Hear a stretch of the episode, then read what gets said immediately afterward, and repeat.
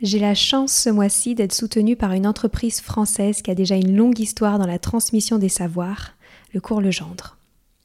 On connaît souvent Cours Legendre pour le sérieux de son offre de soutien scolaire ou ses cahiers de vacances. Je vous parle aujourd'hui de son école à distance. Disponible du primaire jusqu'à la fin du collège, l'enseignement à distance du cours Legendre permet de répondre aux particularités de chaque famille et d'offrir des cours d'excellence. L'élève peut ainsi travailler à la maison avec des cours de la même qualité que ceux transmis en classe, avec en plus un suivi de l'enfant confié à un enseignant passionné pour chaque matière. Ce qui me plaît avec cette école à distance du cours Legendre, c'est qu'elle offre la liberté aux familles d'adapter les apprentissages à un quotidien pas comme les autres. Tout ça en assurant un parcours de réussite individualisé pour les élèves. Pour retrouver plus d'informations, rendez-vous sur leur site www.cours-legendre.fr. Une équipe est à votre disposition pour répondre à toutes vos questions. Allez, je laisse place maintenant à l'épisode. Bonjour à tous, ici Stéphanie, c'est moi, et Sylvie Descleb pour un nouvel épisode du podcast Les adultes de demain. Les adultes de demain, c'est un échange autour de l'éducation et la parentalité pour éduquer autrement. C'est aussi un livre qui s'intitule Offrir le meilleur aux enfants aux éditions Atier. Vous trouverez le lien sur notre compte Instagram et sur notre site internet lesadultedemain.com.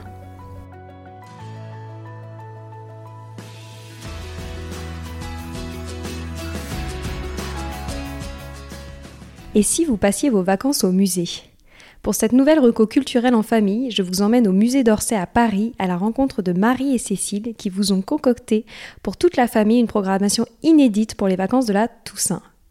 Nous avons aussi pris le temps de revenir sur la façon de faire aimer les musées aux enfants et plus largement la culture à la maison. Je vous souhaite un bon voyage au cœur du musée d'Orsay. Bonjour Marie, bonjour Céline. On est toutes les trois ensemble aujourd'hui pour parler d'une actualité euh, en lien avec le musée d'Orsay et de notre épisode euh, spécial reco culturel pour la famille. Est-ce que vous pourriez nous parler des activités prévues pour les enfants pendant les vacances de la Toussaint au musée d'Orsay Alors, pour les vacances de la Toussaint au musée d'Orsay, on organise depuis un an un programme qui s'appelle les vacances à Orsay, qui se déroule tous les jours d'ouverture du musée, donc du mardi au dimanche de 10h à 17h dans la salle des fêtes du musée d'Orsay. Euh, donc en accès libre pour les enfants et les familles qui les accompagnent. Et donc dans cette salle des fêtes se tiennent des activités euh, diverses de, pratiques artistiques, de mise en scène, de jeux, de lecture, euh, qui sont toutes là pour cette édition en lien autour de la thématique de la nature. Donc on a fait une sélection d'œuvres de nos collections permanentes qui sont euh, qui s'inspirent de, de la nature, des saisons. Et on a euh, conçu des activités autour de autour de cela à destination des familles, donc euh, des activités comme je le disais de, de jeux. Et on aura aussi dans cette salle l'intervention de plasticiens et de plasticiennes de notre équipe qui proposeront des activités créatives encadrées. Et également l'intervention d'une association, l'association Lire et faire lire, euh, qui proposera aux enfants des temps de lecture tous les jours de 14h30 à 17h30. C'est à destination des enfants de quel âge à quel âge? Alors, nous, on essaye d'élargir au maximum euh, les tranches d'âge euh, des, enfants, euh, des enfants accueillis. Donc là, on a borné ça à partir de deux ans, parce qu'avant deux ans, on n'a pas d'activité ciblée pour les enfants. Mais si des familles se présentent avec des enfants de moins de deux ans, personne ne sera refoulé à l'entrée et tout le monde sera les bienvenus. Le but, c'est aussi d'accueillir les familles et les fratries en entier et que chaque enfant dans les fratries puisse trouver une activité qui lui correspondra. Quel est le coût de ces activités? C'est gratuit. Bonne nouvelle. ça veut dire, alors quand même, euh, petite précision, il faut s'acquitter euh, pour les adultes d'un billet d'entrée pour entrer dans le musée. Et donc les enfants, eux, entrent gratuitement dans le musée. Une fois qu'on est dans le musée, l'accès est vraiment libre dans la salle des fêtes. Ce qui permet aussi aux familles euh, de venir quand elles le souhaitent et de se plier au rythme des enfants. Donc si les enfants n'ont pas envie le matin, ça peut être l'après-midi. Comment est-ce que vous concevez toutes ces activités? Pour nous, ce qui est important, c'est de se mettre euh, à la hauteur des enfants, en partant d'abord de leurs besoins à eux plutôt que de et ensuite d'aller chercher les œuvres qui s'adapteront qui aux besoins des enfants. ce qui est très important pour Céline et moi, c'est toujours donc en se pliant, enfin en se mettant à la hauteur des enfants, donc de, de, se mettre à la hauteur de leurs besoins et donc d'impliquer euh, leur corps, puisque les enfants apprennent euh, avec le corps, d'impliquer aussi euh, leur sens. Et ça, c'est quelque chose qui est pour nous une manière de peut-être un peu détourner les contraintes du musée, puisque quand on fréquente un musée, quand on est adulte, bah, on utilise essentiellement un seul sens, la vue. On est d'accord? Et puis euh, là, pour les enfants, on se rend compte que c'est trop contraignant, c'est trop compliqué. Donc on essaye de détourner cela en impliquant tous les sens, en impliquant le corps et en faisant en sorte que finalement le musée devienne un espace euh, familier et, euh, et accueillant pour les enfants, en proposant des découvertes les plus variées possibles, en utilisant toutes sortes de, toutes sortes de supports, toutes sortes de, d'éléments de, pour, pour faire des découvertes les plus riches possible. Euh, du coup, euh, pour reparler de cette salle des fêtes, elle est vraiment pensée comme un, peu une bulle de respiration. Donc, c'est pour ça que c'est important aussi que ce soit ouvert toute la journée en continu.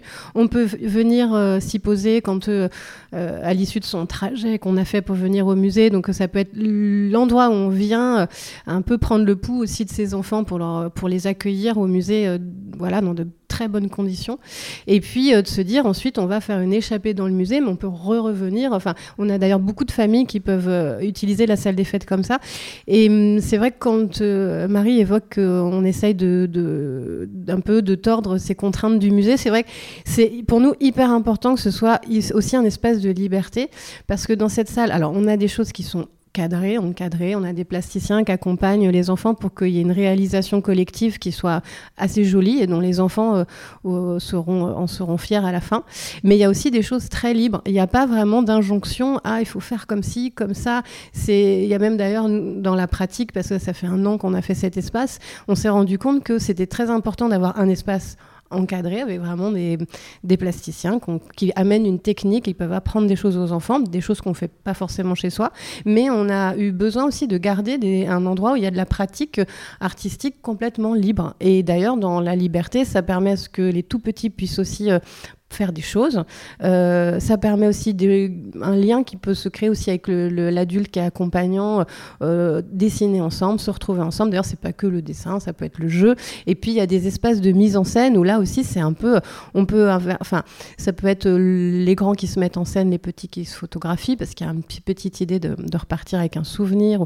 Et tout ça, ça, en tout cas, ça participe de comment on comment on crée aussi son souvenir, où on, s'attache à, des œuvres, à un musée? Alors la salle des fêtes, nous c'est un vrai bonheur d'y être parce que rien que tout ce décor, ces dorures, c'est très, euh, ça vraiment, euh, euh, tout de suite c'est très attirant. Donc je pense que les, enfants, je pense qu'on va, avoir des, des enfants qui peut-être, je sais pas combien de temps ça va durer notre notre notre ces vacances à Orsay, mais je suis sûre que ça c'est marquant. C'est le musée d'Orsay sera associé dans la tête des enfants aussi à cette salle des fêtes. Mais l'idée c'est pas non plus d'en faire un joli écrin doré, c'est de se dire, bah maintenant, va voir les œuvres en vrai. Tu as joué dans un décor, bah, va le voir. Parce que nous aussi, ce qu'on recherche, c'est le contact euh, face aux œuvres euh, et de se dire, bah là, je l'ai en petit, j'ai vu la repro, mais alors en fait, il est énorme ce tableau, ou inversement. Ça aussi, ça peut être très intéressant avec les enfants de jouer avec euh, les formats, la taille des œuvres. et puis, donc, aussi pour ça, donc on a des activités dans, le, dans la salle des fêtes, mais on, les a, on a aussi un. Nous, alors, c'est pas très très beau comme terme, on appelle ça des, c'est des kits en autonomie, c'est pas très très bon. Hein. mais en tout cas, c'est des petites, euh, des petites pochettes, mais Marie va en parler beaucoup mieux que moi, qui incitent les parents, parce que l'idée aussi, c'est de donner des outils aux parents pour que vraiment, entre guillemets, c'est pas euh, venez dans la salle des fêtes, après on vous lâche dans la nature, dans le musée. Alors, des parents, peut-être ça leur conviendrait très bien, mais pour, en tout cas pour d'autres, pour les autres, on a ces fameux petits kits où on les incite à aller dans le musée pour découvrir des œuvres selon la thématique euh, qu'on a choisi de déployer pour une édition. Oui, tout à fait. Et ces kits, on, s'est rendu compte euh, à l'usage qu'ils étaient vraiment très, très, très appréciés des parents, puisque souvent les parents arrivent euh, au musée sans savoir trop comment s'y prendre pour apprécier le musée avec leurs enfants. Déjà, certains pour l'apprécier eux-mêmes. Enfin, c'est pas toujours, c'est pas un lieu euh, qui est forcément familier pour tout le monde. Et donc, on prête ces kits, on les met à disposition des familles avec un parcours qui est fléché, qui reprend les œuvres qui sont mises en valeur dans la salle des fêtes, et donc un chemin à suivre, un petit peu comme, euh, pas une chasse au trésor, enfin un petit parcours, et avec une idée d'activité à faire devant chacune des œuvres. Donc des parcours qui sont adaptés aux tranches d'âge. Là, on en a fait un pour les 3-6 ans avec seulement 4 œuvres ciblées, et un parcours qui part de la salle des fêtes et qui y revient, et un autre parcours pour les 7-12 ans avec un petit peu plus d'œuvres et des activités un petit peu plus, euh, un petit peu plus compliquées que le, le parcours des plus jeunes.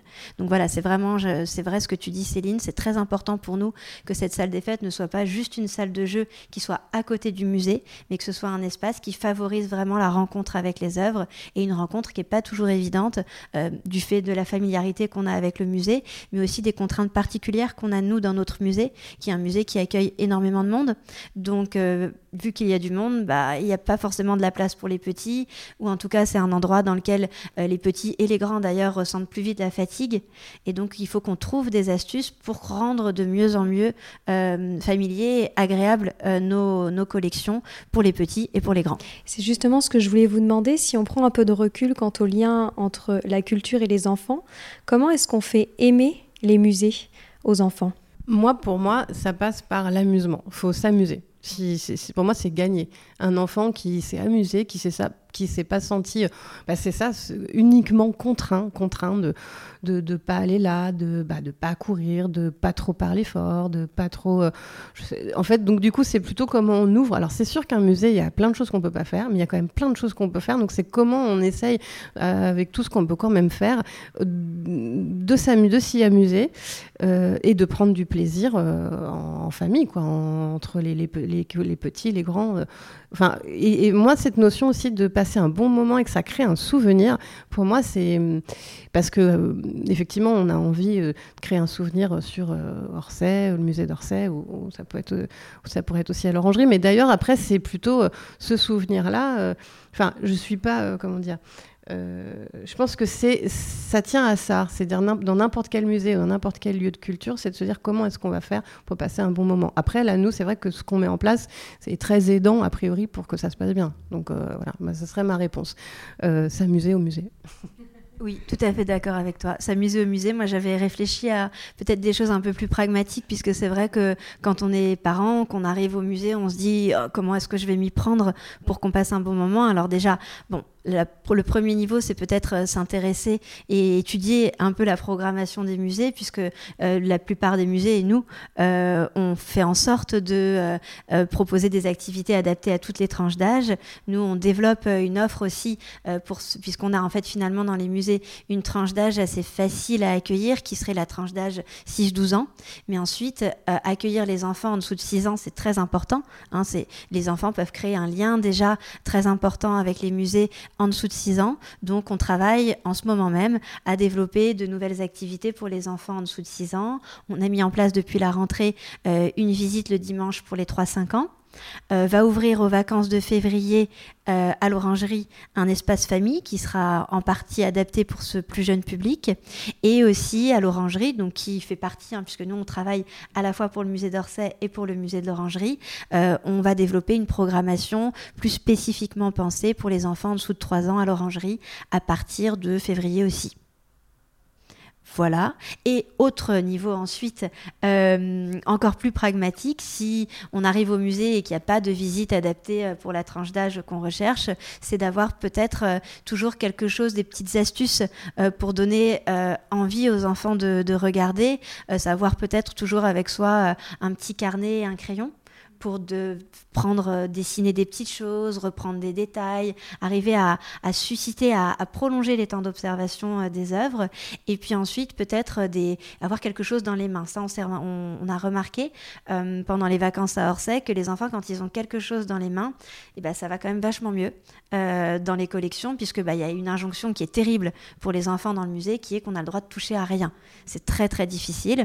Donc là, dans les vacances à Orsay, on propose aussi aux enfants de repartir de la salle des fêtes avec ce qu'on a appelé une lunette, qui est en fait juste un tuyau en carton et qui permet aux enfants de, regarder euh, avec un point de vue différent ou d'observer les détails. Et rien que d'avoir ça dans les mains et d'avoir une activité à faire quand on se promène, bah, ça aide et ça permet de prolonger mieux la visite et de créer aussi pour les enfants eux-mêmes euh, leurs euh, souvenirs, leurs coups de cœur et, et, vraiment de créer, de tisser un lien avec les œuvres mais avec leurs outils en partant du corps. quoi.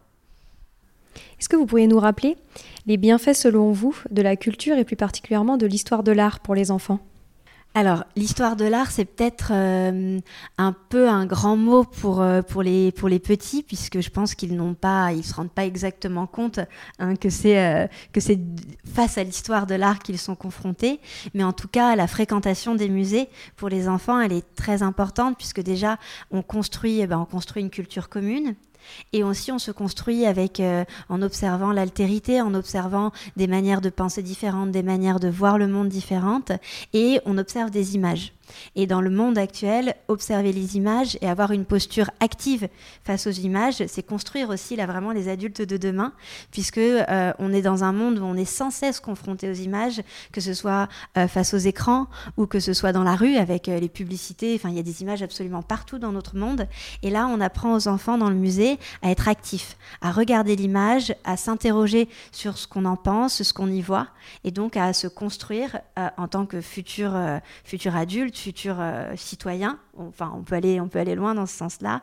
Et euh, voilà, à construire son rapport au monde, en partie grâce au musée, et à construire aussi son rapport à la beauté et son rapport au plaisir, apprendre à prendre euh, du plaisir, à regarder, à comprendre ce qu'on aime, ce qu'on n'aime pas.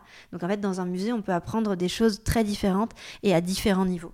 Ouais, et puis je pense qu'on se, on se construit soi. Enfin, c'est on se construit avec les autres, parce que je pense que c'est un beau moment de partage quand on est face aux œuvres, de se, de se demander pourquoi un tel a, vraiment un, En tout cas, il, euh, il, ressent plus de choses face à une œuvre et de se dire que, que c'est peut-être pas euh, pour son petit frère ou son grand frère, c'est peut-être pas la même chose. Il y a la place, il y a à la fois la place pour. Euh, parce que si on parle histoire de l'art, ça fait un peu.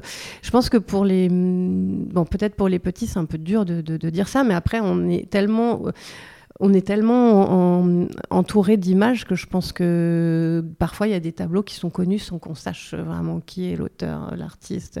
Donc, donc déjà, je pense confronté au, vrai, à l'œuvre, c'est quand même plus fort que de l'avoir en repro. Et puis, euh, donc en, tout cas, l'histoire de l'art, c'est vrai que ça fait un peu, dur de. Je pense que nous, on, ne parle pas en ces termes parce qu'on se dit que c'est un peu trop imposant.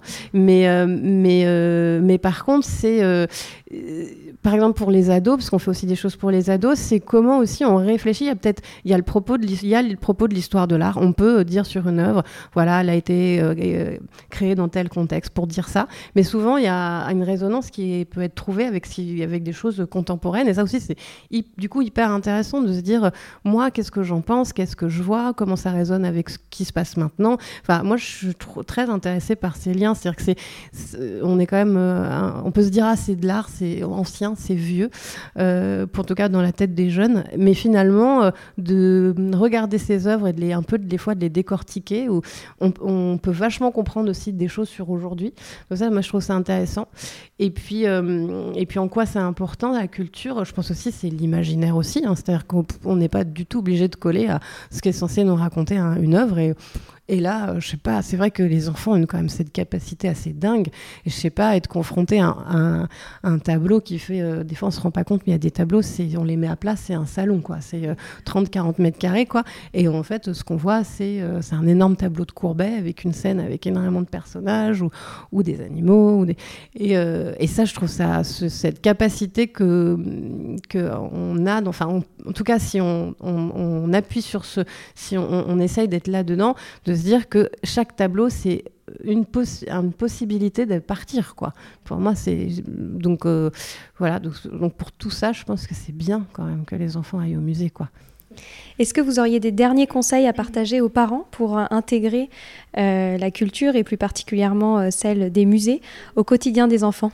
Alors il y a plusieurs choses auxquelles on peut penser, qui sont des ressources aussi qu'on met à disposition dans la salle des fêtes pour les vacances à Orsay, pour donner aussi des idées aux parents pour continuer ce, voyage et cette, cette immersion au musée à la maison. Alors déjà les livres. Euh, les livres d'art jeunesse. Donc, euh, nous, on en édite ou coédite euh, pas mal au musée. Par exemple, on a un best-seller qui est Mais où est donc Pompon? Qui est absolument fantastique, mais il y en a plein d'autres. Il y a euh, par exemple euh, la collection euh, Pont des Arts aux éditions de L'Élan Vert, qui édite tout un tas d'histoires autour de peintres, donc de peintres qui sont donc dans nos collections et ailleurs, et qui proposent d'aller très loin dans l'imaginaire tout autour des œuvres d'art. Aussi bah, de, jouer autour des œuvres d'art. on a dans la salle des fêtes, nous, un, un jeu de mémoire qu'on a fait autour des œuvres, donc ça peut être des choses très simples des choses qu'on peut fabriquer à la maison en s'inspirant des jeux qui existent déjà.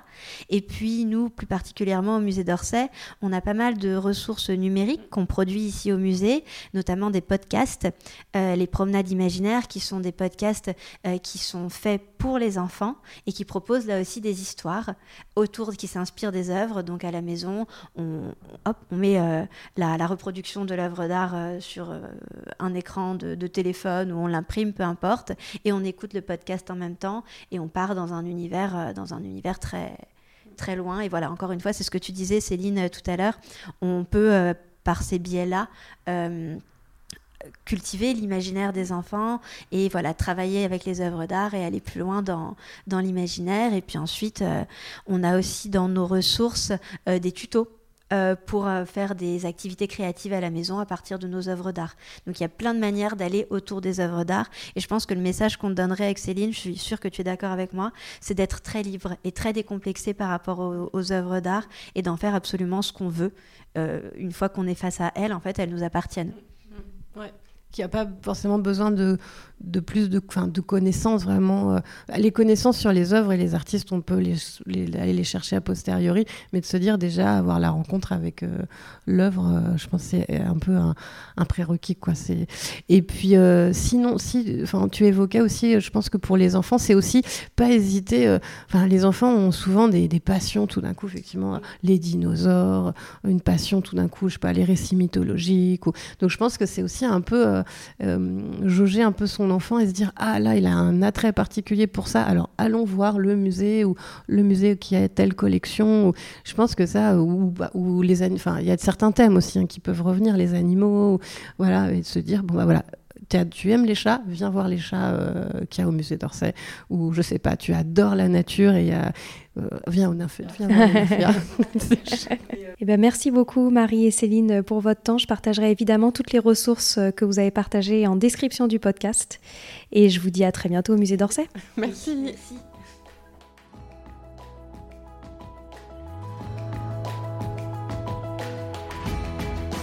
Voilà, c'est fini pour aujourd'hui. On espère que cet épisode vous a plu. Avant de se quitter, on a quand même besoin de vous.